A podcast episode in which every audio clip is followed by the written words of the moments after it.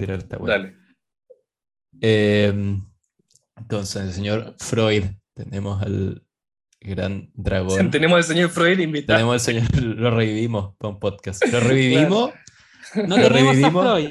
sí, lo revivimos Tenemos para a alguno de sus bisnietos pederastas que va a estar con nosotros. A la wea. Revivimos a Tenemos, Freud, pero y lo tiramos por Zoom. Puta, no sé por qué me, me recordó la última película de Star Wars con esta mierda de, de clonar a Palpatine como mil Oh, veces. Dios, sí. Tenemos, tenemos uno de los tantos clones de Freud aquí. El otro día salió como una... Decisión de mierda, güey. Estaba hablando con no sé quién sobre Star Wars, sobre esa wea. Era como ya un plan que tenemos con una amiga como de, de que yo me voy a como transformar en un hiper racista acá en Alemania. Voy a, voy a infiltrar el partido nazi y lo voy a destruir como desde adentro. Y yo le dije, claro, voy a ser como Anakin Skywalker de esta wea y al final va a ser que voy a tirar al emperador por la ventana. Y una amiga como que se rió de eso y como que se tomó ese detalle y me dijo, weón, no lo tira por la ventana, lo tira como a un reactor, ¿cachai? Como que tanto le, le- le causó mucha molestia eso, que como que el final, ¿cachai? De regreso al Jedi fuera que Darth Vader tira al emperador no- por la ventana. No habían ventanas. Sí, no estaban en una casa discutiendo, no, no era como un drama doméstico, ¿cachai? Ruso, en que todo termina cuando alguien lo sacan de escena, lo tiró como un reactor en el fondo. Me dijo, me decía como, no era una ventana. Típico drama ruso en donde todo termina porque alguien se mata o lo matan. Claro. He visto esos memes que son como los distintos corrientes literarias, son como el francés, eh, moriré por amor, el gringo es como moriré por la libertad, el inglés como no me acuerdo por qué weá, y el ruso dice solamente moriré. Moriré. Morir. Tal como Dostoyevsky, claro, como moriré. Puta la wea. Pero sí, el señor Freud vamos a hacer con la ayuda de a quien yo llamo el gran dragón, Ulises. El gran dragón aquí presente. El gran dragón. Sí. ¿Tú sabes de dónde viene esa- para los nombres, weón, siempre. Me acuerdo del toro coreano. El toro coreano. Weón, ese, el origen de ese ya no existe en mi cabeza, weón. No tendría... Yo creo que si me meto como 10 años a terapia, eso sería el logro, como recordar Pero, el pero origen del eh, eh, sobrenombre. cuate, a mí lo que eh, escucho eso y se me ocurren como dos weas, que como, no sé, un- una, como nombre de luchador de lucha libre mexicana, una, una opción, y lo otro es como, no sé, un instrumento que los vietnamitas usaron en la guerra como modo de tortura y que era extremadamente doloroso. Es como ese, sí, pues creo que en la antigua Grecia tenían el, creo que se llamaba como el toro de oro, El, el- toro el dorado. toro de, claro, el toro de, ¿cómo se llama esa wea? De algún material. Bronce, Sí, que- y que, y que habían, habían torturado al mismo inventor, esa era la historia. Sí, que lo habían, pues creo que el padre de Alejandro Magno lo había usado para probarlo y le dicho como ya, pero métete dentro, cómo te quedó. Es como, no, y el güey decía, no, no quiero. Ah, ¿te quedó malo entonces? claro, pruebas de calidad en el mundo Sí. antiguo. Eso, eso sie- siempre me ha gustado pensar hacia atrás en la historia, como de no sé por qué tengo la idea de que eran muy pocas las personas que realmente manejaban como el pensamiento lógico, entonces erais capaz de pensar, ¿cachai? Tres acciones más adelante, manejabais el mundo, básicamente. Entonces, si podíais poner a alguien, ¿cachai? En una disyuntiva de esa clase, como de, bueno, eh, tenéis un método de tortura, pruébalo con ti mismo. Y es como, no, ah, ¿qué acaso es malo? Él es como, Claro, ah, me... des-. Claro, no puedo contra el rey y su lógica. Como que te dejáis torturar. Terrible esa wea. Pero mm, sí, pues, Freud, eh, que... mm, La, mira, así, para ya, para empezar, como yo, la pregunta y la duda que yo siempre he tenido con. Freud. Dale. ¿Son ciertos los rumores de que tenía una doble identidad? Que era una mujer trans que se llamaba Angélica. Una mujer, una mujer trans llamada Greta. Greta Eh, Thunberg, que viaja en el tiempo para... Se crea- viaja en el tiempo para ser la persona más molesta de, de cada era. Claro. Hay, Claro. hay un eh, chiste, hay un chiste así muy bueno en el último especial de Jim Jeffries en Netflix. No voy a hacer ningún spoiler, pero véanlo. Eh, Ya, que bueno. involucra a Greta Thunberg y su identidad eh, sexual. Qué buena, weón. Había No, otro... Es todo un personaje, pues. Es, como, es como del jet set medioambiental, ¿cachai? La que va está ahí, la llevan así como, como una reina, así como unos weones, los, los guards, la weá, ¿cachai? Había un, sí, no me acuerdo que comediante que me gusta tiene una talla similar, de que ella estaba como cambiando, cambiando de canal diciendo que la tele ahora es terrible, son puras huevas de mierda, y que de repente cambiaba la tele y aparecía Gre- Greta Thunberg siendo como, "Eh", como gritando, y él decía, "Oh, ¿qué escena del Señor de los Anillos es esta? Y como que lo cambiaba. como, como un Jock weón, que apareció de la nada, weón. No, puta Freud, weón. Ah, Hay, datos pocos conocidos de Freud. eh, Y yo creo que hay dos que son los que más llaman la atención. ¿Ya? Es que él mismo eh, escribió muy poco, o creo que se ha analizado muy poco el hecho de cómo el, el, papá judío de Freud, el- las humillaciones que sufrió ese padre y cómo todo lo que él observó desde niño generó también cierto, cierto deseo explosivo de querer triunfar, eh, de- de esta cosa de querer ser famoso, de querer liderar algo, ¿no es cierto? Que es una cosa que es súper poco mencionada en su obra y también por él mismo, pero cre- yo creo que en el fondo también había una, una cosa bien mesiánica y heroica. Eh, Mm. evidentemente logró El papá era un, un comerciante de tela, ¿no? Claro, claro. Y, y hubieron un par de eventos en su historia, pero eventos estamos hablando eh, desde una mirada histórica y en comparación a lo que vivieron otras personas, bastante, mu- mucho más, más inocuo. O sea, no sé, pues iban caminando una- un día por la calle y un par de oficiales nazis a y, le botan el sombrero, ¿no es cierto?, a su papá, pero de una forma muy violenta. Y claro, estas cosas también lo marcaron. Y, hay, un, tema que, es poco tocado en la historia del psicoanálisis, y es que en el fondo no hay, ninguna disciplina dentro de la psicología que haya, llegado, eh, que, su origen no esté teñido por las necesidades psicológicas de sus propios fundadores.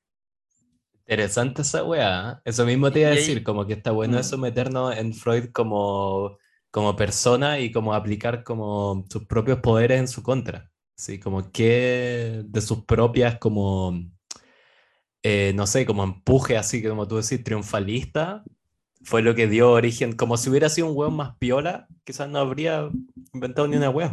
No, y el tremendo efecto mariposa, o sea, a un, a un papá judío le botan la gorra y, y no sé cuántos años más tarde tenéis un weón que anda viendo penes en todos lados. o sea. Entremos entonces al tiro de esa weá. Ya, bueno, lo de que era una mujer trans llamada Angélica, eso quizás no. No, eso está descartado, está descartado. Editan el Wikipedia. la, la verdad es que yo hago, yo hago, el, yo hago el chiste de- de- del tema del pene, pero en realidad, claro, eh, eh, según la teoría psicoanalítica hay una diferencia, pero brutal, entre pene y falo. y una- Ah, que se les critica mucho al, al- al psicoanálisis, pero con justa razón, es que es muy falocentrista. Hay una metáfora ahí que tiene este, este eh, sobre todo en- en la obra de Totem y Tabú, ah. de cómo las sociedades se, se constituyen, ¿no es cierto?, a través de la, de la culpa de haber matado al gran patriarca, ¿cierto? Esta borda primal mata al patriarca y entonces erige este tótem, este falo, ¿no es cierto? Que, que- bueno, ahí podríamos agarrar otra herida que tiene que ver también con, el- eh, específicamente con el, el rol masculino a lo largo de la historia, como, como carne de cañón, como carne de sacrificio, eh, pero ahí Freud se, lo- se le olvidó otro elemento arquetípico que también está muy presente en, en- en la simbología de- del poder, que es la caverna. A mí me ha extrañado y, y yo no sabía si... Bueno, tiene que haber, tiene que haber alguna línea de, de feminismo psicoanalítico que haya abordado eso, ¿cierto? Que es la- el otro poder, el, el- el poder de lo, no de lo que está visible, sino de lo que no está visible. Como lo implícito. Eh, Claro, claro, el, el poder del, del vacío, podríamos llamar. Claro. Sí, es Eh, loco eso. Me, me acordó como, no sé si cachai esta eh, autora media como polémica, como que no la, no la quieren mucho, que se llama Camille Paglia, que hace como femini es como feminismo, ella dice que es como una feminista, no feminista. Es un personaje bien peculiar y que tiene ideas medias raras, pero una de las más interesantes que tiene es que ella como que propone mucho más como de que sacar esto, ¿cachai? De la imagen del feminismo, como que ella lo critica mucho de que dentro de toda esta imagen, como de la, especialmente actual, ¿cachai? Como de esta mujer triunfadora, ¿cachai? Como la, como de la jefa, ¿cachai? Este, como la bossy. Claro, Eh. Claro, lo, como que lo critica como una construcción totalmente como así como masculina y muy freudiana y para ella como que la, la fuerza más eh, como predominante. En la mujer es una cosa más como, que ella dice, mucho más como de las fuerzas naturales, ¿cachai? De una cosa más como incontrolable, ¿cachai? No tan dirigida hacia hacer algo, sino que es como la... Ella hace muchas metáforas con la naturaleza, como que la naturaleza realmente es brutal, de, ahí... De ahí es hermosa y de repente llega, ¿cachai? Tenéis como un gatito hermoso y con cocodrilo se lo hace mierda. Como que no, no tiene dirección, es como una fuerza incontrolable. Sí, concuerdo bastante con esa mirada. De hecho, yo siento que, bueno, estoy hablando exclusivamente del filtro del psicoanálisis y, de, crítico del psicoanálisis. Pienso en particular en un colega que si escucha esto me va a querer eh, planear mi asesinato. Eh, pero Claro, ahí, hay un, tema en la emergencia del feminismo moderno que dejó de lado eso, que, partió desde la base, desde, constituir a la mujer como un sujeto sin poder. Eh, y claro, eso puede ser desde la mirada freudiana clásica, porque Freud, eh, recordemos, Freud no se metió mucho en, la exploración psicoanalítica de la mujer, o sea, la, obra más importante será El sueño de inyección de Irma, que es donde él como que dilucía, ¿no es cierto?, los mecanismos inconscientes pero la que realmente se metió en la, en la, psique femenina fue la hija, fue Ana Freud. Y la que vino después, que ya es la gran Jedi, weón, Yoda de toda esta weá, que es Melanie Klein. Melanie Klein tomó el psicoanálisis y se metió en la mente de la mujer y se metió en la mente de todo de una forma que es elegante, brillante. Realmente lo llevó a otro nivel. Mm. Sí, entonces con el, lo que tú decías del... Perdón que el personaje mismo es como loco eso, como de mm, cuánto, ¿cachai? ¿Quién él era? ¿Cachai? ¿Cuánto su, misma personalidad informó lo que terminó siendo su teoría?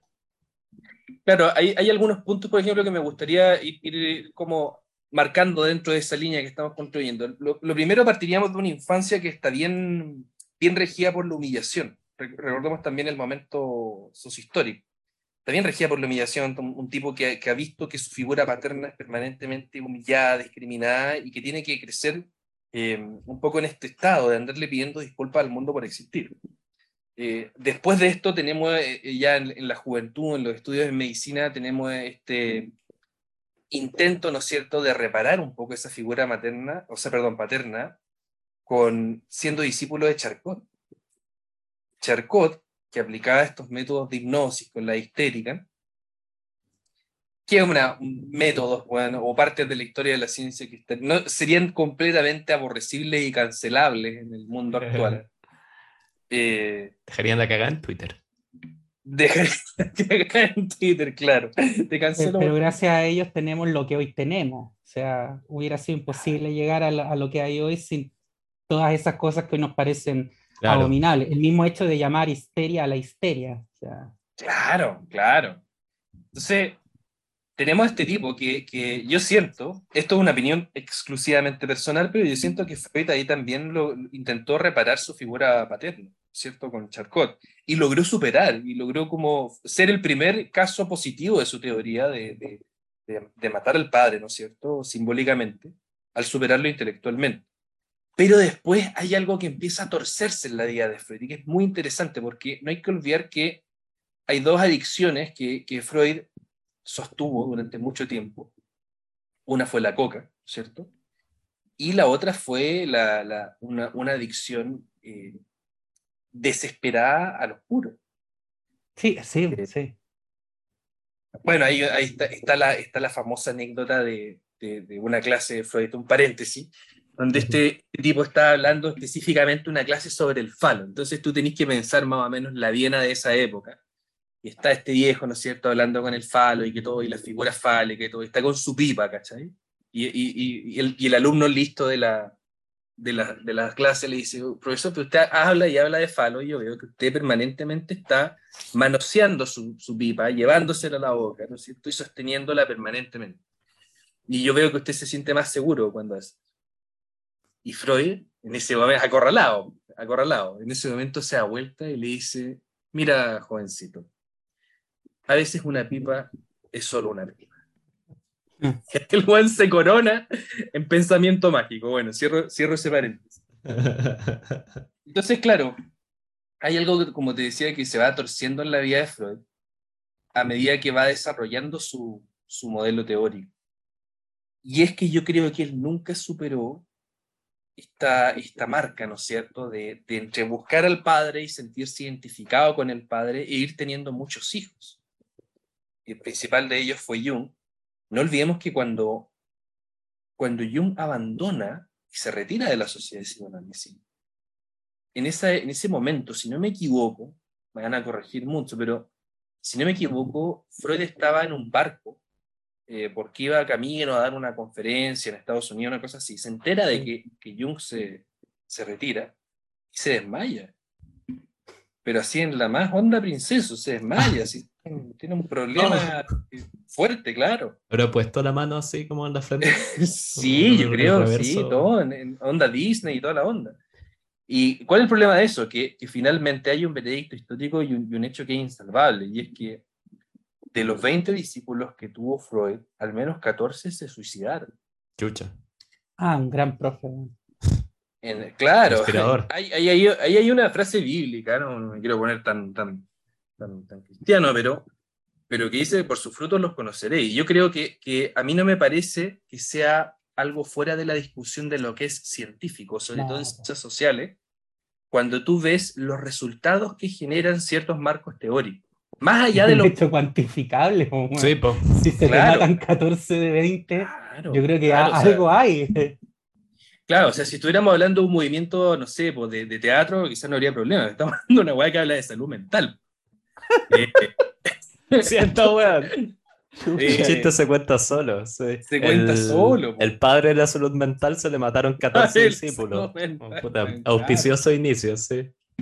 Auspicioso inicio. Entonces, ahí hay una cosa que yo creo que, y que no solamente mi crítica al psicoanálisis, te diría como la, crítica en general que tengo a, todos los movimientos de psicología actualmente, y es que, ok, en el papel suena súper bonito, en la academia suena súper bonito, en el, en, el, en el paper, oye, pero esto está hermoso, pero el tema es que finalmente los modelos teóricos se ponen a prueba por las consecuencias que generan las personas. Y una de las consecuencias del psicoanálisis que es una, es una cosa no dicha, que está como en, el, como en, en los términos y condiciones de WinRAR, que nadie lee de esta hueá, es este tema de que la mirada que tiene, la, la, cosmovisión que tiene de mundo es una cosmovisión esencialmente oscura, amarga, eh, desesperanzadora eh, y también decadente. Que yo creo que, bueno, no, no, se puede ser tan severo en eso, corresponde a la decadencia de la época también. Ajá hay, una cosa que tú mencionabas sobre la niñez de Freud que me hace mucho sentido, eh, mm. porque, claro, Freud crece en una familia judía austriaca, pero tiene la particularidad de que era una familia judía eh, que no era ni, ni religiosa, digamos, ni, ni, ortodoxa, ni tampoco era sionista. Ellos eran la típica familia eh, judía germánica, asimilada, eh, que, buscaba eh, con ansias integrarse en, eh, en, la sociedad goy, en la sociedad de la época, porque si hubiera crecido en una familia religiosa, como fue el caso de otros judíos famosos de la época, mm. no sé, pues, una familia hasídica, una familia más practicante, que no estaban ni ahí con que, o sea, eh, mientras no corrieras peligro su día, no estaban ni ahí con el antisemitismo. Ellos venían programados pensando, todos nos odian, da lo mismo, lo importante es nuestra relación Otros más. con nuestra propia comunidad cerrada y, con Dios, listo. Eh, o que si hubiera sido eh, un, militante activo sionista de la época, que, porque era gente que decía, sí, es un hecho, todos nos odian y nunca nos vamos a poder terminar de integrar totalmente, por lo tanto, tenemos que buscar nuestra, nuestra propia patria y nuestro, nuestro propio Estado. En cambio, Freud siempre se definió como, como un judío, siempre se definió judío, pero no desde lo religioso ni desde lo nacional étnico, sino que él se sentía orgulloso de su cultura judía, de, su, de la civilización judaica. Mm, pero era una familia que siempre tuvo este deseo de ser aceptada con su particularidad hebrea, pero dentro de la sociedad austriaca, y eso era, un, era encontrarse contra una pared siempre. siempre, siempre, cuando estaba ahí a punto de sentir que era ahí un austriaco más, eh, puta, llegaba un weón a gritarte judío de mierda en la calle, ¿cachai? O te hueía a alguien en la universidad. Entonces era como un, un, un acto interrumpido. Una misión imposible. Sí, eso te iba a decir, no, una cosa, pero eso igual es como, no sé si es un arquetipo en sí mismo, pero es como la maldición, es como la, a lo que eh, es como la, condena de la existencia de como la, del mestizo, que mestizo no, no en el sentido como de Blank no el más básico, sino como la persona que tiene... Claro, dos orígenes que nunca se encuentra a gusto en ningún lado. Sí, sí. Yo, yo, lo agarraría por otro lado, y que, que, es bien interesante eso que menciona el, Nacho, que está esta cosa de querer ser integrado, ¿no es cierto? Y eso marcó y, marca todavía mucho el psicoanálisis. Tengo varios ejemplos de eso. Porque es como en este afán de, de, querer integrarme a una sociedad y ver que nadie me integra, entonces un poco también entro en esta dinámica de crear mi club privado. Eh, voy a decir con una metáfora muy, muy tosca, pero es como voy, voy a hacer mi propia, mi propia sociedad con, con juegos de azar y mujerzuela. ¿ya? ya, digámoslo, secta, secta. Claro, mi propia, mi, mi propia secta, ¿cachai? ¿Y por qué? Porque, bueno, para ser psicoanalista, y acá me van a odiar muchos psicoanalistas, pero la verdad es que sostengo y afirmo mi punto de vista. Para ser psicoanalista no basta con leer la obra completa de Freud, también hay que adorarla y hay que defenderla y hay que eh, entrar en este dogmatismo freudiano, en primer lugar. Pero aparte también hay otras cosas bien interesantes. Eh, a mí me da la sensación que hay incluso una forma de vestir asociada, una forma de hablar, una forma de socializar, o sea, no sé, yo creo que me, da la sensación de que en, los niveles más altos de esta logia, eh, no sé, tendrán alguna forma de, llevar a cabo el acto sexual. E, es, una cosa muy, muy estereotipada, ¿cierto? Se ha transformado efectivamente en una cosa muy sectaria. pero pensemos más allá de lo sectario, porque secta actual estamos llenos, ¿cierto? Es que se satisface con eso. Y yo creo que lo que se satisface precisamente es esta idea de sentirse completamente integrado en un lugar. Porque has tenido que pasar por tantos ritos de iniciación, por, tanto, por tantos niveles, por tantas pruebas, que en algún momento alguien te dice, ya, ok, eres lo suficientemente freudiano para nosotros. ¿Ya?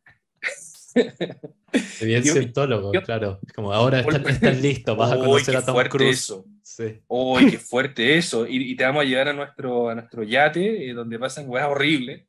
Claro. Eh, y la, te vamos a contar de las naves espaciales y todo el huevo.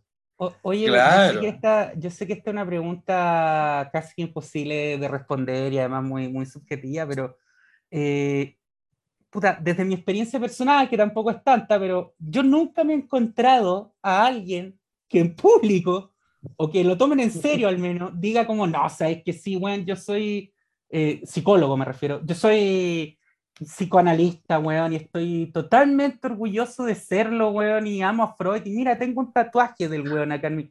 Nunca me he encontrado con un psicólogo que en un carrete diga eso. Es como que hay una imagen muy, eh, más que estereotipada, casi con una carga negativa del psicoanálisis.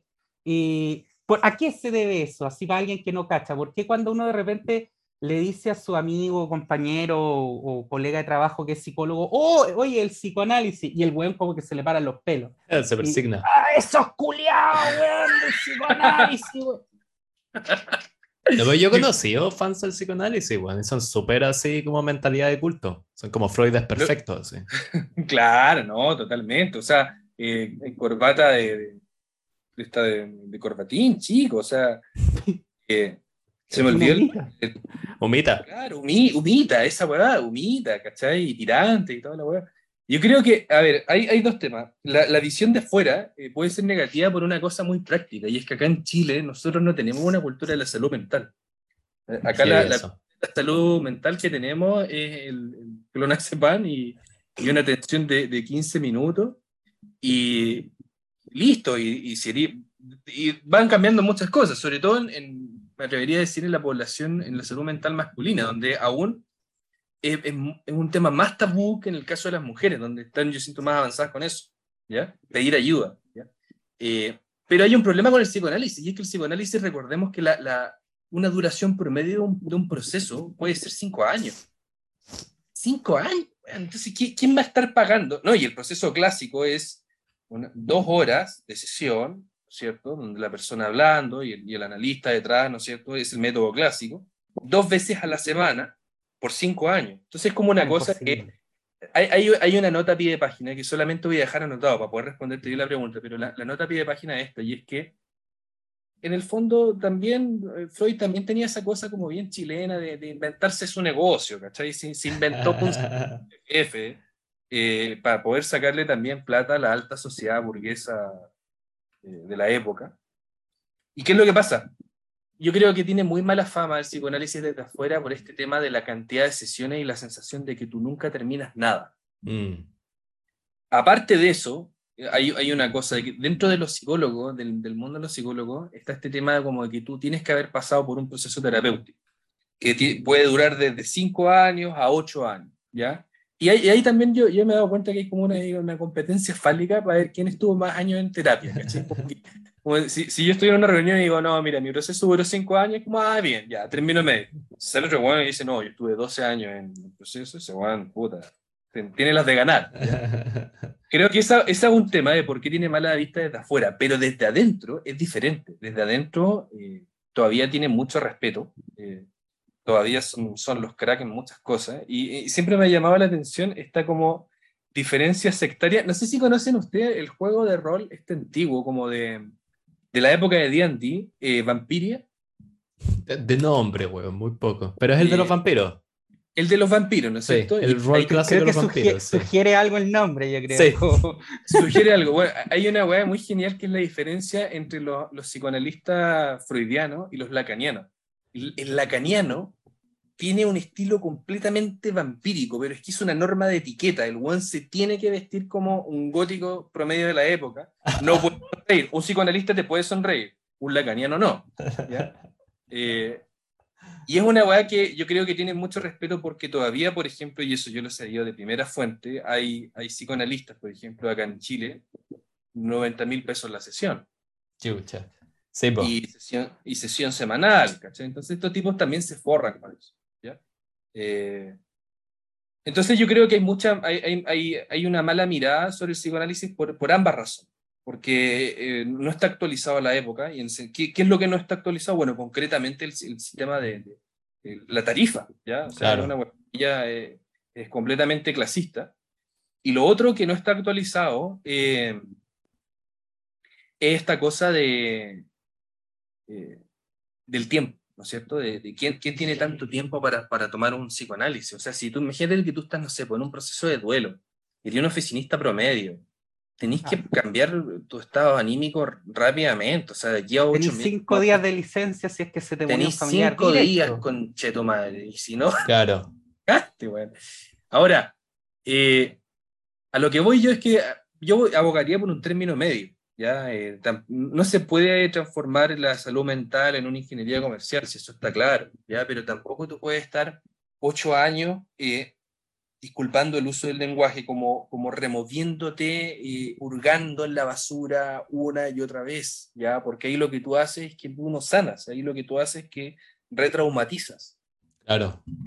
Eh, sí, una de las como eh, mejores críticas que yo he escuchado, así como de, o sea, las más que me hicieron sentido como en contra del psicoanálisis, fue como y cuando uno está reviviendo estos traumas, no, uno no lo está como sanando, que esto como asunción que tiene siempre, que uno como que los habla, ¿cachai? Los saca y eso es como que es súper uno más uno el proceso, ¿cachai? Si uno hace esto, este resultado.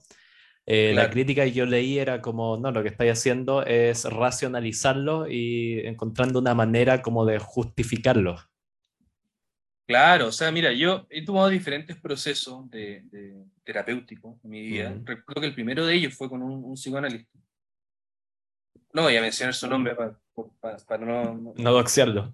ningún problema en, a futuro, pero... Nos podéis decir, si nos dais su dirección, está bien. Era un tipo genial, que, que, era muy crítico, un psiquiatra, muy crítico de la, sociedad eh, de psicoanalistas de acá, por lo menos de Chile.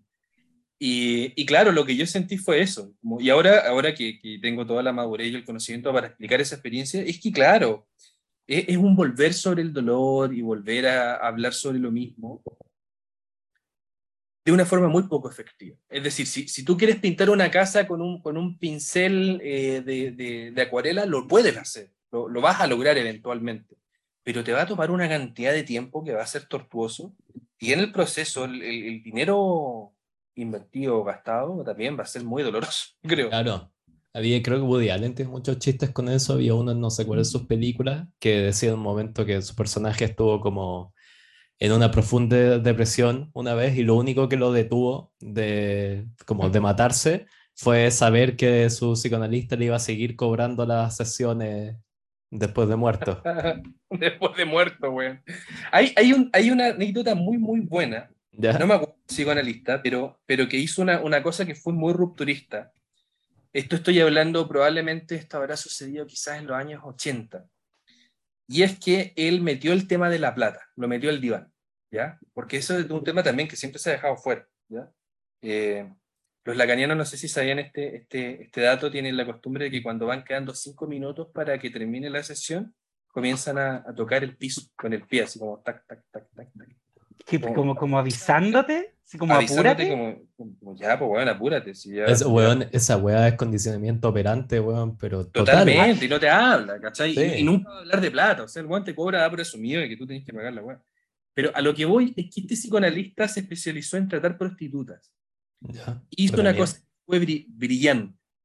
Y comenzó a darles la siguiente instrucción a sus pacientes, y es que el dinero con el que pagaban la sesión no podía venir de la prostitución.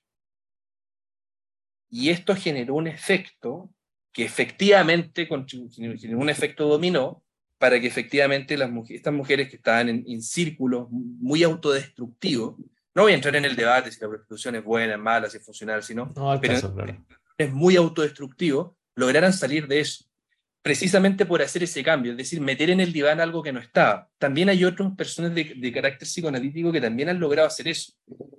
El principal de ellos, y que bueno, es un caso muy doloroso, lo tengo que mencionar, es Alfredo Moffat. Alfredo Moffat es psicoanalista argentino. Digo que es muy doloroso porque para la época de la pandemia todo el mundo de la, de la salud mental nos enteramos que estaba poco menos en situación de calle. Eh, sin ningún tipo de ayuda, nada, viviendo en una situación muy miserable. No sé si todavía está vivo o no, la verdad. Eh, pero Moffat hizo una cosa que fue brillante a nivel latinoamericano y es que él lideró el movimiento de sacar el diván a la calle. Y él llevó el psicoanálisis a comunidades pobres, a personas en situación de calle, a lo largo de toda su vida. ¿ya? Eh, una vez él dio una, una, una, conferencia en Chile, yo recuerdo, yo estaba ahí. Oh, un tipo brillante. Entonces yo te diría que, claro, la, técnica, la técnica clásica eh, claramente es como, no sé, es como intentar todos los días hacerte el desayuno con un par de piedras, ¿cachai? Como hacer fuego una, la, peor forma. Pero las aplicaciones que puede tener, esto de meter el diván en otras cosas, eso sí yo le veo más futuro.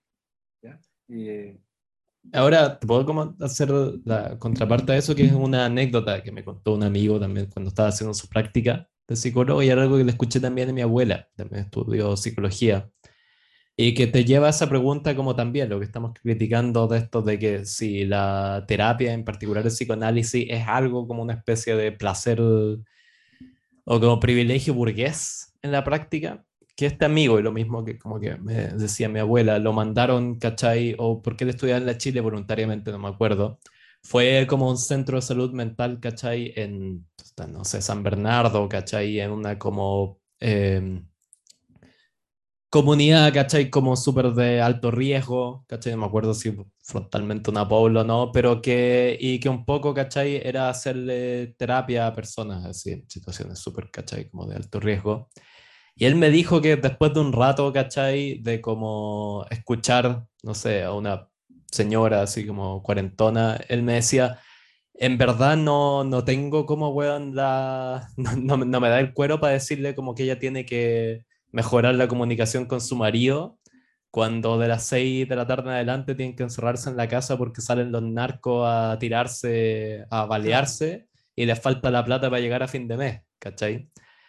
Y me, lo mismo me decía mi abuela, como, ¿qué le voy a andar diciendo a esta gente como eh, mejore sus ciclos de sueño? Si es como, weón, onda, están en deuda. Tienen, la ansiedad vital por las nubes, pues, weón, no saben cómo mierda van a vivir mañana. Claro, que eso es un gran tema con el que yo me agarro mucho con la psicología. Es como, ya, súper bonito cuando como que tenéis un buen sueldo y tenéis como tus necesidades básicas cubiertas. Claro. Pero esa no es la realidad de muchísima gente, en particular en Chile y Latinoamérica. Puta, ahí tocaste un tema que para mí es una, es una reflexión eh, personal que, he estado sosteniendo durante ya un par de años. Y es que eh, ha habido una, una, un problema actualmente tremendo porque muchos términos psicológicos se han, se han dispersado, ¿cierto? Las personas, por ejemplo, yo veo en, en redes sociales, tienen, hay mucha más alfabetización psicológica, sobre todo las nuevas generaciones, ¿ya?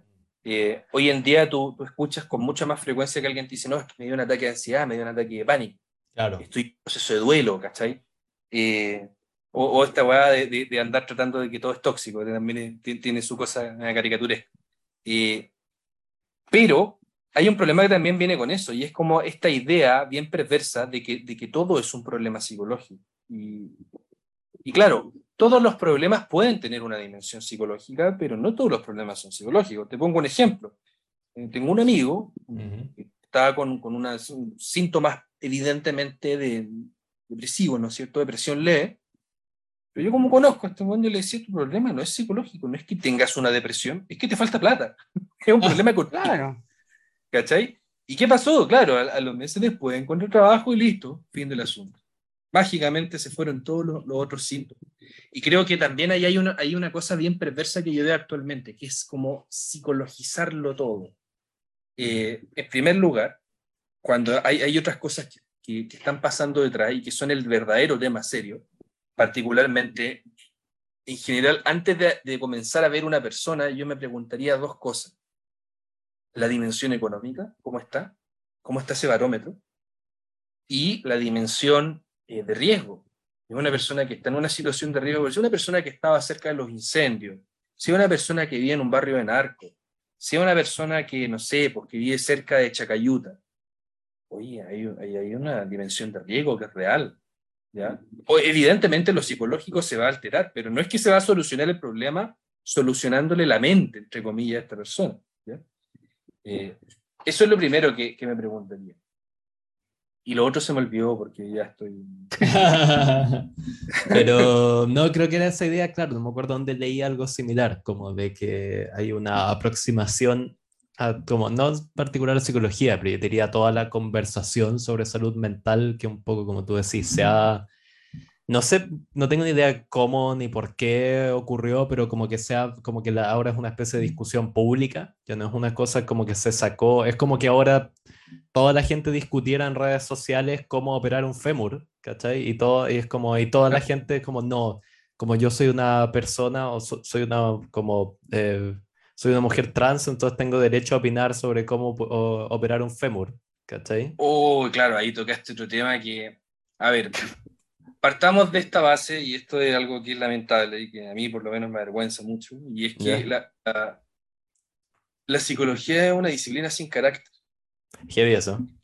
Evidentemente que, que oye, podemos discutir, el, por algo existe el movimiento antipsiquiátrico, podemos discutir, o en todo lo que queráis acerca de el, la tiranía de la academia, pero en algún punto alguien tiene que marcar una línea y decir esto es una cosa y esto es otra. ¿ya? De lo contrario no estamos haciendo disciplina, estamos haciendo, no sé, eh, teatro improvisación. Y la psicología, eh, lamentablemente, ha sido muy blanda en distinguir, en, hacer su pega, que es decir, oye, esto es normal, esto no es normal, eh, esto es em, esto es sano y esto es no. Y hay un punto en donde cualquier persona ya empieza a marcar su propia pauta de lo que es psicología y psicología se termina transformando finalmente en lo que yo veo el día de hoy, por eso lo critico mucho, que es una disciplina en donde tú le pagas a alguien para que te encuentre la razón. Claro. Y si tú encuentras a alguien que te encuentre la razón, que tiene el cartón de psicólogo, hoy es súper bien, es súper buen psicólogo.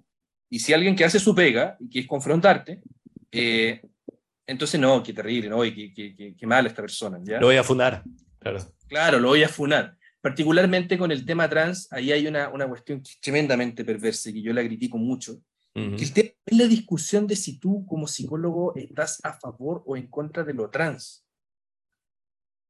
Eso, eso es una cosa que es muy importante. No es tu llamado a estar a favor o en contra. El tema es que si tú tienes una persona trans o con disforia de género en tu consulta, ¿quién tiene que marcar la pauta de lo que esa persona debiera hacer? ¿Quién debiera responder esa pregunta? ¿Esa persona debiera hacer esfuerzos para mantenerse en su en su género constitutivo biológico, en su sexo biológico, o debiera hacer la transición, con todo lo que eso implica, que hay un elefante en la habitación ahí que es que tú creas una persona médico dependiente. Heavy, sí. ¿ya? lo trans hoy en día es un mercado, y hay que decirlo. El problema es que tenemos una gran cantidad de psicólogas y psicólogos bien pelotudos, bien ideologizados, tanto de un lado como del otro, ojo, ¿ya? Tanto como de los extremos conservadores católicos como de los extremos progresistas, tienen la solución en su cabecita, ya la tienen armada. Para mí eso es indignante, son unos pelotudos.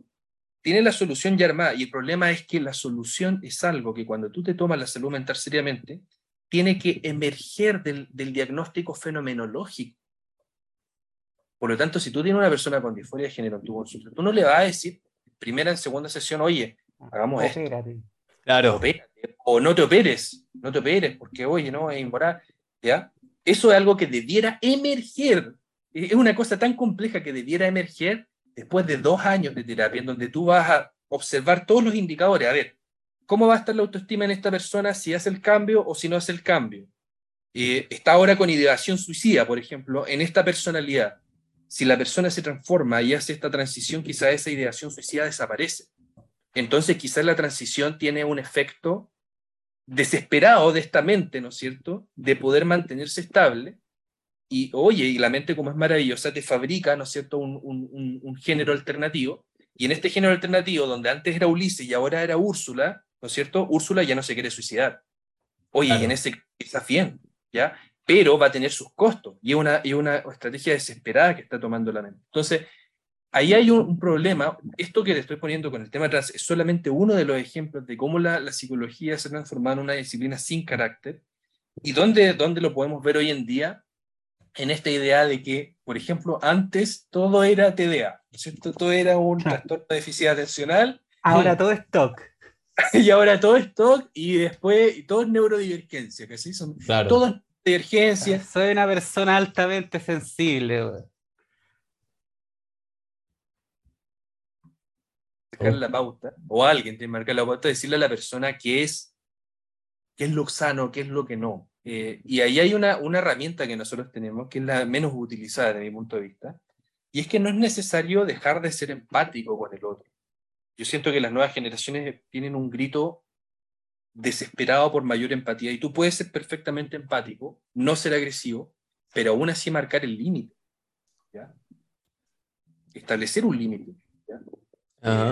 Claro, ahí mismo como que, y así casi haciendo el círculo, lo que decía del psicoanálisis, ahí siento que como que ahí sí le podía encontrar un valor, y eso que tú decías, claro, como del, de que la, esta como falta de confrontación en la profesión, es como siento que sí, en, un, en mí, lo que yo entiendo de la profesión, debería ser un psicólogo, debería como ser una especie de, claro, no sé, el caso trans es como está súper en boga, por eso como que me viene a la mente, pero es como un ejemplo, no, se trata en particular de ese tema.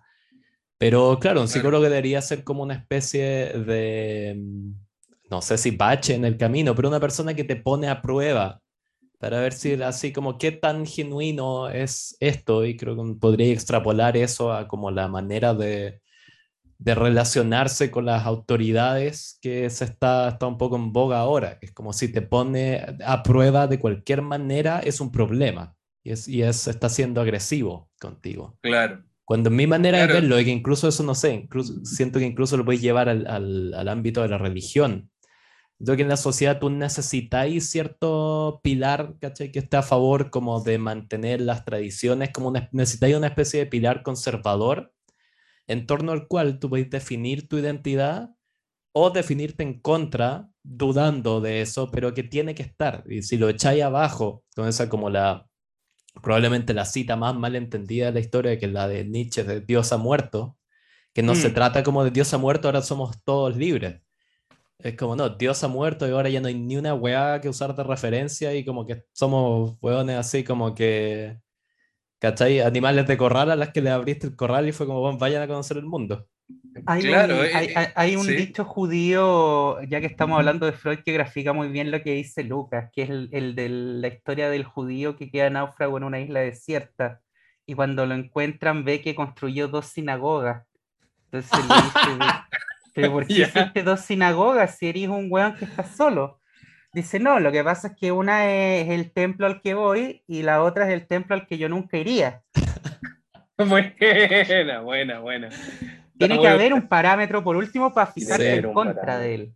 Claro. Parámetro. Y, y, ese parámetro eh, no siempre es fácil de, dar, y en eso estoy claro. O sea, si por ejemplo, si llega la, la, señora Juana, que, que, tanto es citada por la clase política chilena, y me dice, oiga, es que yo tengo una hija de tres y que quiere transicionar y ahora quiere ser niño. ¿Eso está bien o está mal? Claro, yo no le puedo dar una, una respuesta inmediata, ¿no es cierto? Pero, pero eventualmente sí puedo llegar a esa respuesta, y más que dar una, una respuesta en términos de bien o mal, le voy a decir, mira, esta respuesta es más adaptativa y esta es menos esta es más sana, esta es menos, esta va a permitir mayor desarrollo eh, psíquico y esta no, ¿ya? Pero tú necesitas un contenedor, un límite. Y ahí hay una cosa que yo critico un poco del psicoanálisis, que no, no sé si se... Sí fue muy bueno, fue muy bueno en esto, de, de meter la palabra, ¿ya? de hablar de diques, de hablar de contenedores, de hablar de represión. Eso, son conceptos propiamente psicoanalíticos. Eh, donde yo veo que, que, está la, la, la, falla, que la lógica de los límites en la sociedad o la importancia de los límites para el desarrollo psicológico no la toca mucho. ¿ya? No la toca mucho. No sé si se acuerdan, por ejemplo, de, esta escena de la película de Joker. ¿Vieron la, película de Joker con Joaquín Phoenix, ¿no es cierto? Sí. Y ahí nosotros vemos toda esta idea bien romantizada de la salud mental. Y hay una idea que, que, yo siento, una imagen que yo siento que es particularmente peligrosa hoy en día. Sobre todo en el mundo de tanta cámara, tanto Instagram, tanto TikTok. Y esta idea de el paciente como un protagonista, casi como un protagonista de una película.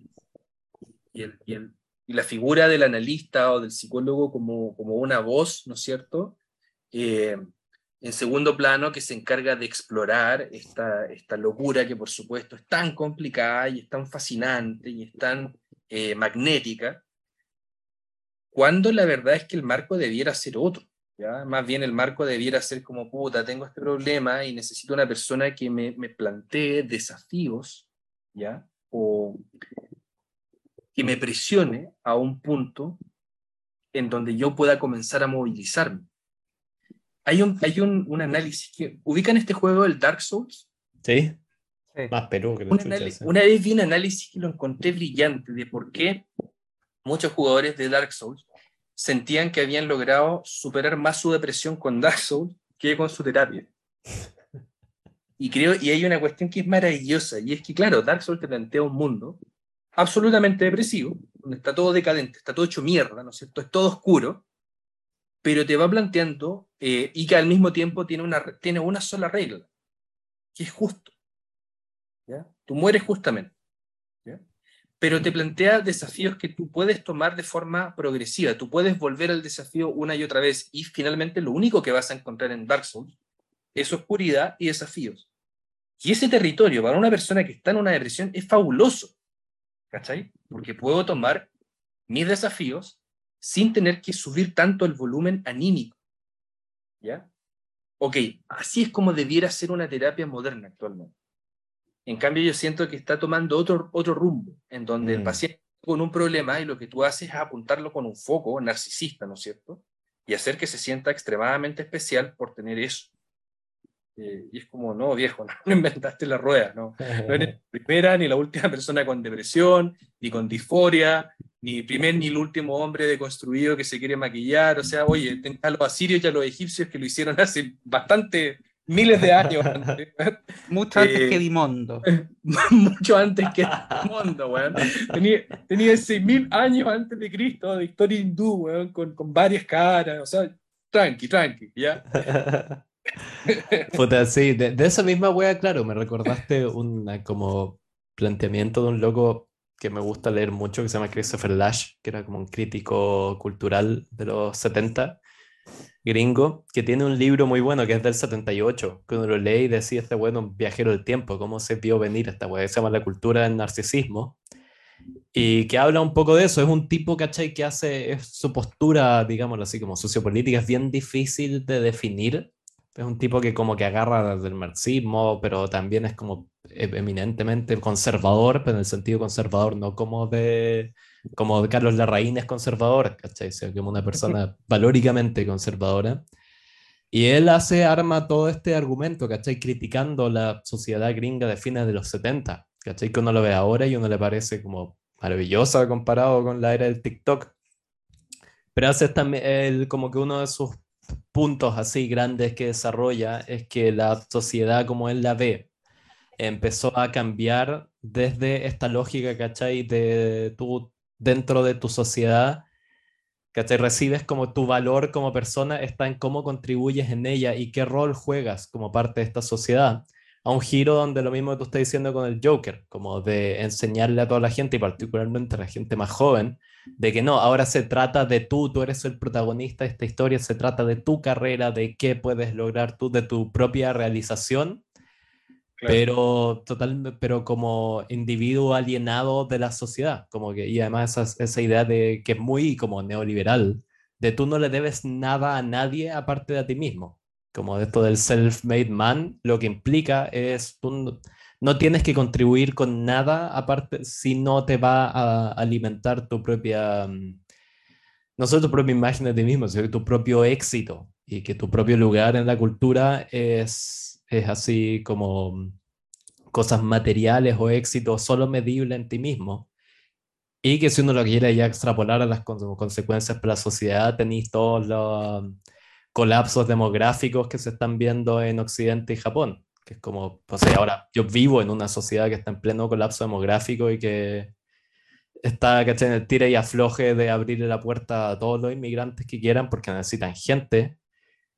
Y que, puta, a los como, weón, gente más tradicional no les gusta esa weá y están reaccionando con estos partidos, ¿cachai? Ultra conservadores y eso es como una tensión en este momento. Pero es como, y le decía una amiga, es como todos los, estos neonazis, ¿cachai? Que hay acá, es como, yo les diría, chucha, no, no, es culpa del turco que se vino a acá, anda a hueviar a tu, a tu papá que no tuvo más hijos.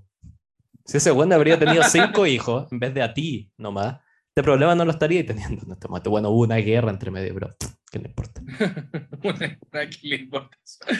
Una, yo creo, un par hay un tema que eh, es, bien, es bien complejo el tema. Eh, Nunca se me va a olvidar un poco lo que mencionaba Harari sobre la migración. Esto de que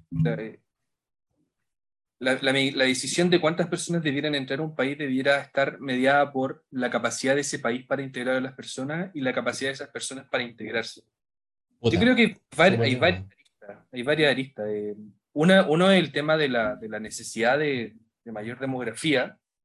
También hay un tema geopolítico. O sea, yo no caería en la ingenuidad de pensar de que en el fondo nadie se le ocurrió utilizar la migración como un arma en algún lugar, en ningún momento. Claro.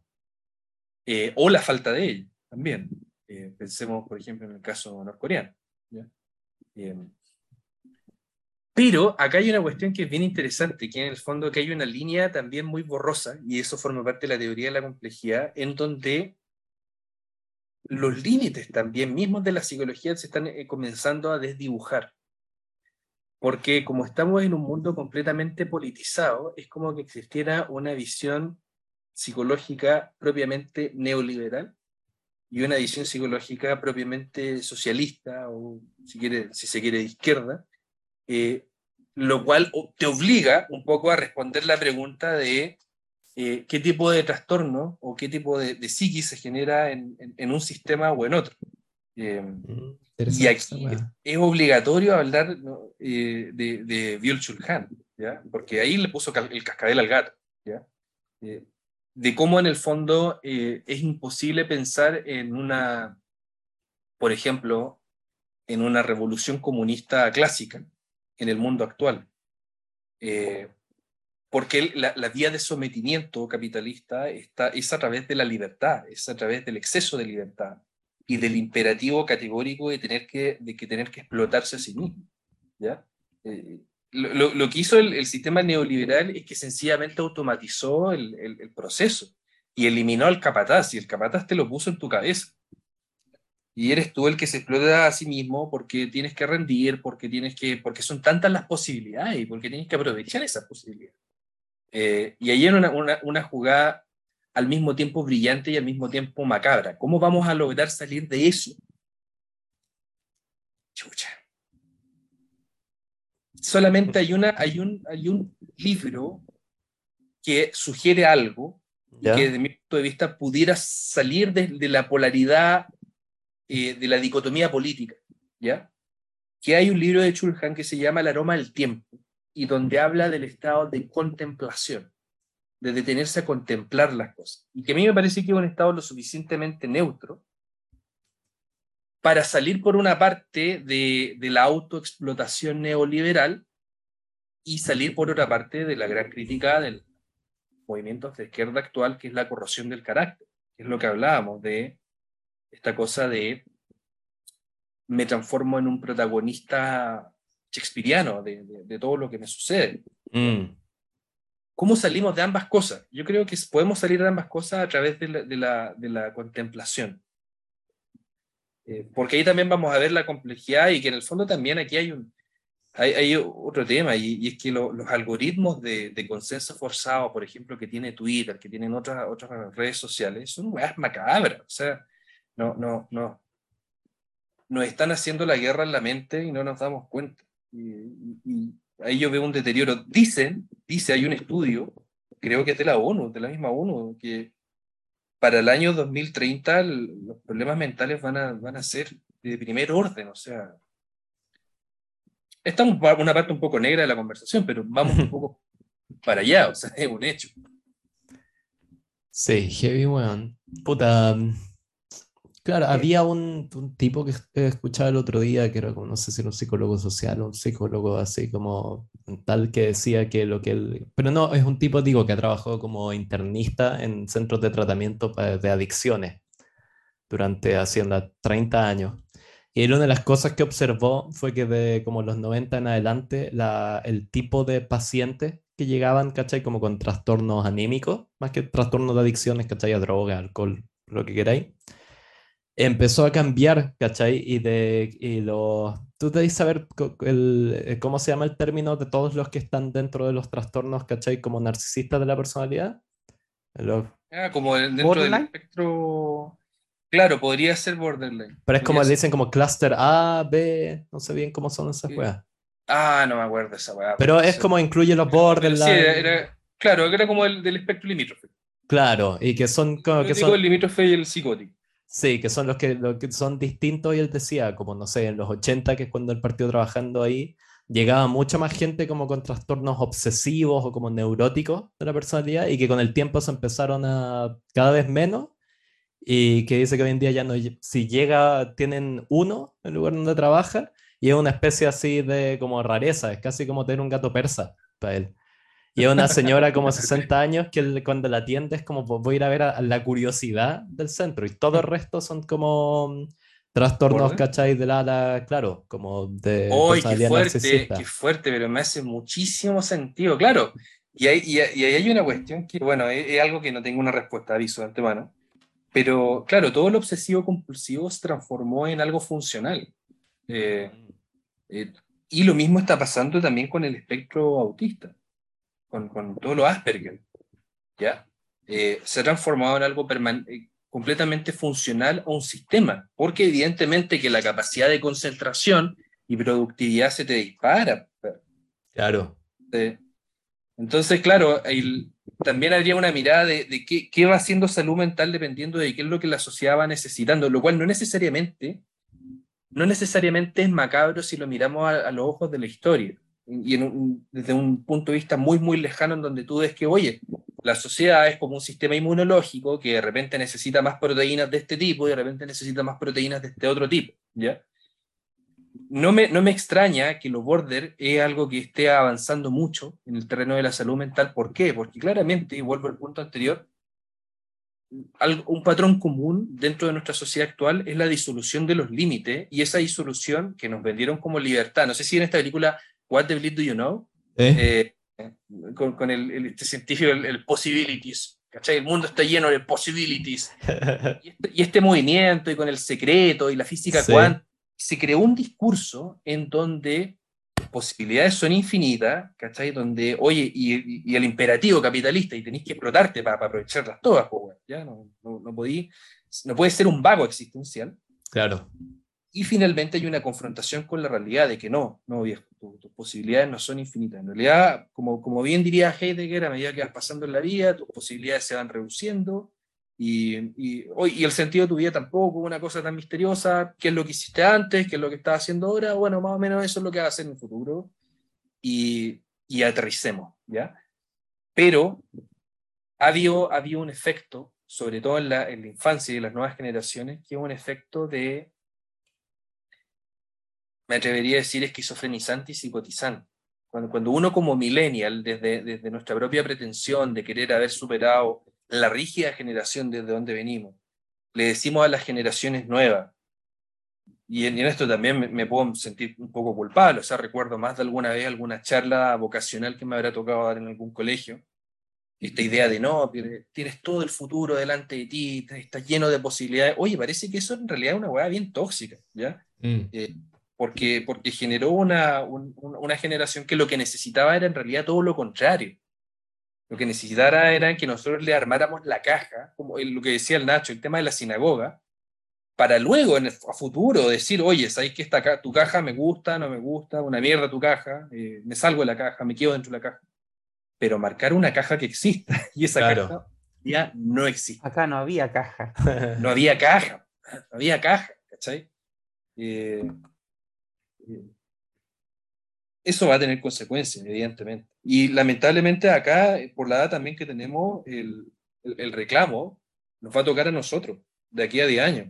Va a haber toda una generación que nos va a decir, ¿por qué nos hicieron esto? ¿Por qué nos metieron en, en una cuestión tan gelatinosa cuando no era tan necesario? Sí, yo ya leí gente que está proponiendo que como que lo que se va a ver en las próximas generaciones va a ser una especie de no sé si necesariamente, ¿cachai? Como regreso a la religión establecida, pero algo así, como una contrarreacción conservadora, como de cabros, ¿cachai? Que se van a encontrar en un mundo como viviendo, ¿cachai? Una crisis epistémica tan así total, que van a echar mano, ¿cachai? a la biblioteca, agarrarlo más, ¿cachai? Puta, abrazarse del pilar más sólido que encuentren, y ese, te guste o no a los ateos, eh, son las religiones. Porque lo, lo fueron durante miles de años. Y es un problema porque ahí abre la, abre la puerta al fundamentalismo. Claro. Estamos en un periodo en donde si este periodo se aprovecha de buena manera, vamos a poder madurar a nivel occidental. Y, y para poder madurar necesitamos tiempo y contemplación. No que los cambios sean dados de forma tan eh, radical, sino de forma más contemplativa. Si no, nos, si no, no nos tomamos tiempo para hacer eso, lo que va a pasar es que, claro, la contrarrespuesta va a ser completamente conservadora, fanática, dogmática y fundamentalista. Eh, y eso es peligroso, porque, oye, el, fascismo vegano existe, es un hecho, pero nunca he visto un vegano dinamitando una fábrica de carne. y no tiene energía. le, ah, falta, le, falta proteína. Sí. Esa es la weá, pues le falta el clásico chiste de, claro, porque los veganos no son terroristas, no tienen la energía para hacerlo.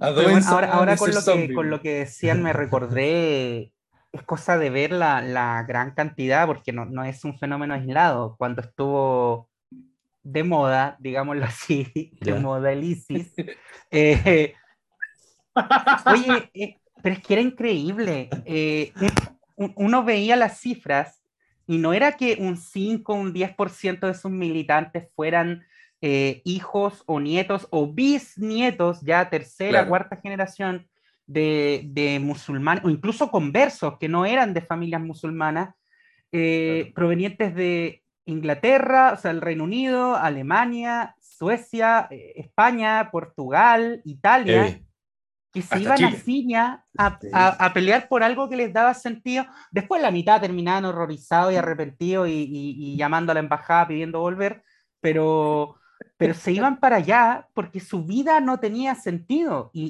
había casos de, de no sé, eh, gente de nuestra edad en ese tiempo, 25, 30, 35 años, del, eh, de, la campiña francesa, un hijo de, de campesinos franceses de toda la vida, eh, que ante la absoluta falta de horizonte de nada, eh, se convertía al Islam porque le empezaba a interesar, porque algo mal leyó, porque también cuando uno, digamos, eh, está bien ser autodidacta, pero cuando no tenía una guía adecuada puede terminar en lo que termina. Y después se iban a, a su ciudad mediana o grande más cercana, eh, donde por mala suerte chocaban con un, con un imán, con un sheikh eh, radicalizado que les empezaba a meter ideas en la cabeza y veía, y veía eso como un gran horizonte de, le, daba un significado a su vida, morir por algo más grande que él o vivir para algo más grande que él. Eh, y se terminaban yendo a Siria también está el caso de, de, los, eh, de, los, cristianos fundamentalistas, en Estados Unidos se ve mucho, eh, ahora están apareciendo también en Europa, pero, pero como dice Ulises, esto puede terminar en, en una radicalización, porque no es que la gente vuelva a la religión, digamos, en, en, este tipo de, procesos eh, sociológicos e históricos, no es que la gente vuelva a la religión como para ir a la iglesia una vez a la semana y sentirse. Tomarse las manos y cantar. Un, ratito, ¿cachai? No, se vuelven fanáticos, están buscando algo en lo que creer. O sea, ese es el mismo argumento yo he leído que se sostiene así súper ya, ¿cachai? Como así metafísicamente del triunfo de los talibanes en Afganistán. Que es como a todos esos movimientos, ¿cachai? Y que es un poco lo que, así, no, no, no creo que un general se haya dado cuenta de eso, lo haya dicho, pero es como la, la idea implícita que está detrás de todo, ¿cachai? El fin, o el menos este como retiro, ¿cachai? De Estados Unidos, de Medio Oriente, que, que se dieron cuenta que cuando tenéis un weón como que no tiene literalmente nada en su vida, que como que tenía un camello, pero tu dron, no un burro, y tu dron le acaba de matar su burro, eh, y que encuentra, ¿cachai? Estas religiones tiene un motivo para vivir y para morir, que el cinismo, ¿cachai? Em, narcisista occidental nunca va a derrotar, porque no está dispuesto a un, ¿cachai? Uno, como occidental, no está dispuesto a morir por sus principios, porque es como eso de, mis principios me sirven a mí, en vez de yo a mis principios cambio, los otros hueones están dispuestos a dar su vida porque creen que Alá los va a recompensar con las no sé cuántas vírgenes. Entonces, en ese sentido, al fundamentalista religioso nunca lo vaya a derrotar porque está dispuesto a ir más lejos que tú, le tome el tiempo que le tome. Que eso es como la, así, el, el concepto metafísico detrás de la hueá de Afganistán. Es como estos hueones iban a lograr esto eventualmente porque están más comprometidos que tú. Y como que tu solución es de, bueno, onda, o los destruyó todos o te van a ganar eventualmente. Y como Estados Unidos no, por su misma cosa de somos los buenos de la película, no estaba, Estados Unidos no estaba dispuesto a ir hasta el último final para lograr sus objetivos porque es, a fin de cuentas, es cínico. Cambio, los fundamentalistas sí, están dispuestos a ir hasta las últimas consecuencias y lo probaron y ahí están, haciendo cosas. Y, van a seguir, Claro. Eh, ahí tú, tú, tienes un punto que es bien interesante. Hay un, hay un, hay un apartado, un extracto del arte de la guerra que, menciona algo así, que dice que cuando un, un, pelotón, un ejército se ve acorralado, eh, va a luchar con desesperación y eso es lo peor que podría hacer alguien cuando está eh, combatiendo a otro, otro ejército, es decir, llevarlo a ese punto de la autodeterminación producto de la desesperación, porque desde ese punto esas personas van a darlo todo, o sea, hay un, un guerrero puede matar a mil, ¿ya? como dicen en el arte de la guerra. Eh, acá yo creo que volvería un poco al, punto de origen de, esta conversación en el sentido de que yo creo que hay una pauta que conecta el tema de el dogmatismo, eh, lo sectario, la polarización, la religión, el, fascismo, ¿ya? Eh, todos estos sistemas están radicalizados y es que en algún punto en algún punto de esa historia, de, esa evolución, la persona que, participaba de eso no logró distinguir lo real de sus propias necesidades psicológicas. Porque si ese cabro que está en la campiña francesa, con unos meses más de reflexión o incluso de terapia, y llega y dice, pucha, en realidad lo que yo en realidad estoy tratando de hacer es salir de mi comodidad y tener una vida de desafío y sentirme en control de mi vida y tener una cosmovisión de algo que me explique cómo funciona el mundo e incluso poder tener una relación con mi padre, porque ese, gran padre que es Alá eh, es un padre sustituto para un porcentaje importante de los fundamentalistas. Eh, con un poco más de conciencia de sus necesidades psicológicas, tú lograrías desarticular eso. Y acá es donde yo veo que hay una trampa que es maravillosa en el mundo actual, y, sobre todo una trampa para psicólogos, porque mm. a todos los psicólogos se les ha metido, no sé por qué, la, la idea en la cabeza de que, de que, uno, como es psicólogo, entonces uno es inmune a eso. Ya. No te va a pasar, ¿ya? Y no, precisamente te puede pasar. Que, que, que, puedes ser víctima de tus necesidades psicológicas y no te, no te diste cuenta, ¿ya? Eh, no olvidemos que los experimentos realizados sobre formación de secta llegaron a la conclusión de que la posición, la formación profesional o el, capital intelectual de la persona se ha colado. O sea, por eso existían filósofos nazis. Partamos por eso. Claro. Heavy, weón. Y así como pregunta el cierre, ya tenemos tenido harto rato. ¿Tú sentís que hay algo que le pueda colaborar Freud a esta crisis epistémica en la que vivimos? Uh, la preguntita, weón. Wow, wow. Te juro que no, no lo tenía notado. No, no, no sé cómo es el huevo que responde en clases ah, con el No, y queréis que responda en 10 segundos. Claro. en 10 segundos, el, el, reloj comienza. Claro, programa a, lo, Fonasa, a lo Fonasa. Sí, el reloj comienza ahora ya. Eh, mira, yo creo que sí, sí, hay algo que... Hay varias cosas que puede aportar, yo creo que el psicoanálisis hoy en día. Yo creo que lo primero es la línea de Moffat.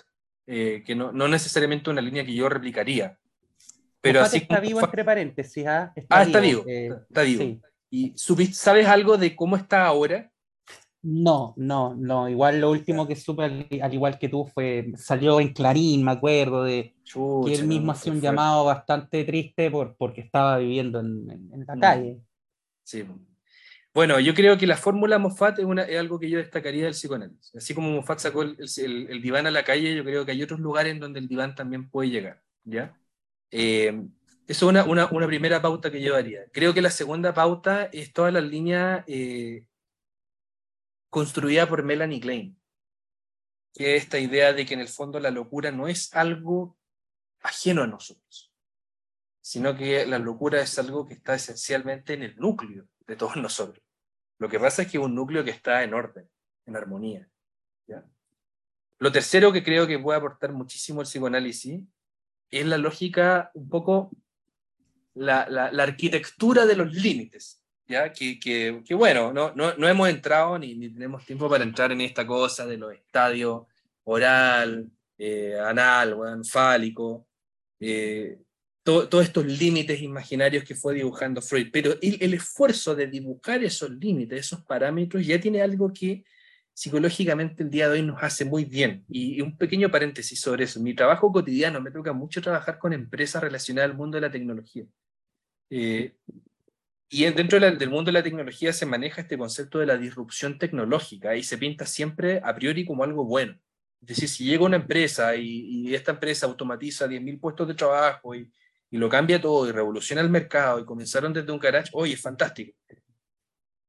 Yo cuestionaría la disrupción desde, por ejemplo, el psicoanálisis que estamos hablando. Oye, siempre es bueno que todo sea tan disruptivo. ¿Qué, qué es lo que le pasa a una vida sometida permanentemente a, las fuerzas telúricas de la disrupción? Es una vida que no se puede vivir, un infierno. Mm. Eh, entonces, esas tres cosas yo destacaría. El tema de, aplicar el, el, diván o la lógica psicoanalítica en otros ámbitos, ¿ya? llevarlo a otros lugares, a las redes quizás. El tema de, la lógica de los límites y el tema de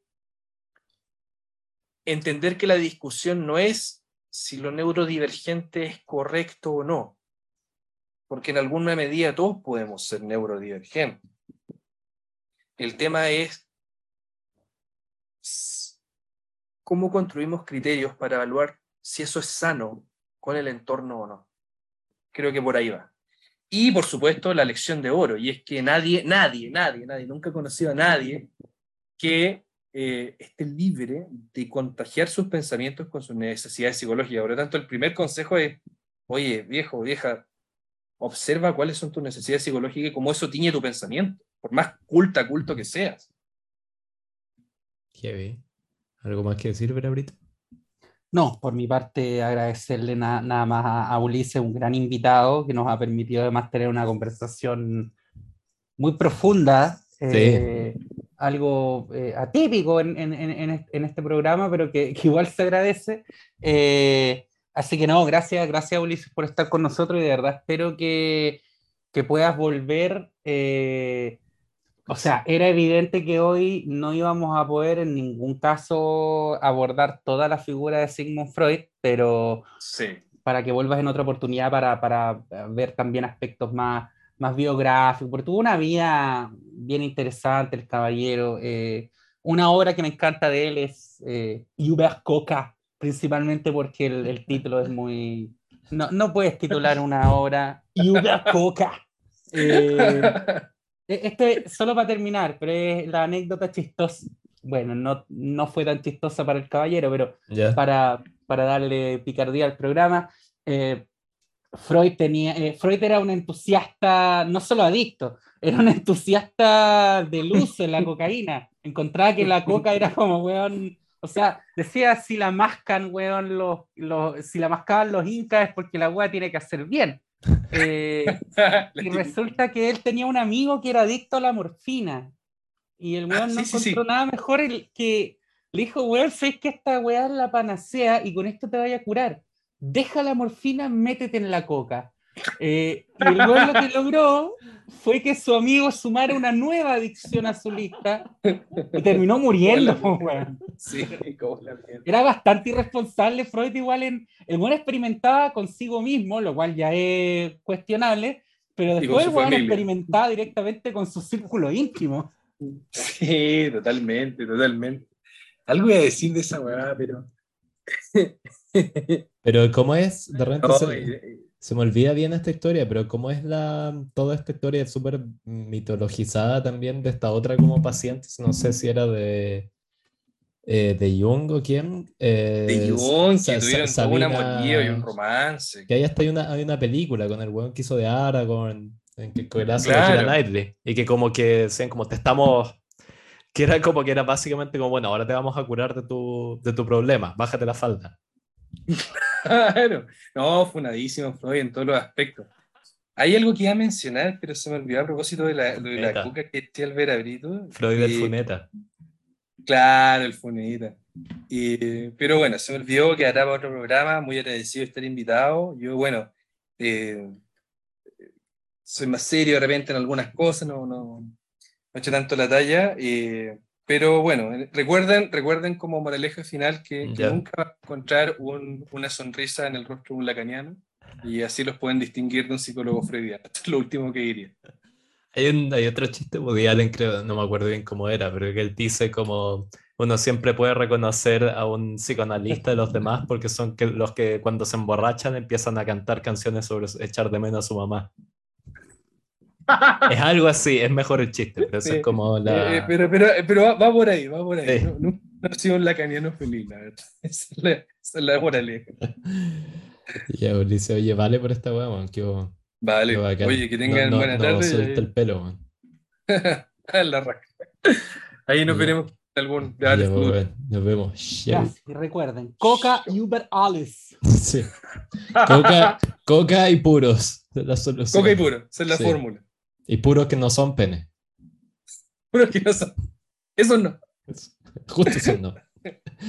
Chao.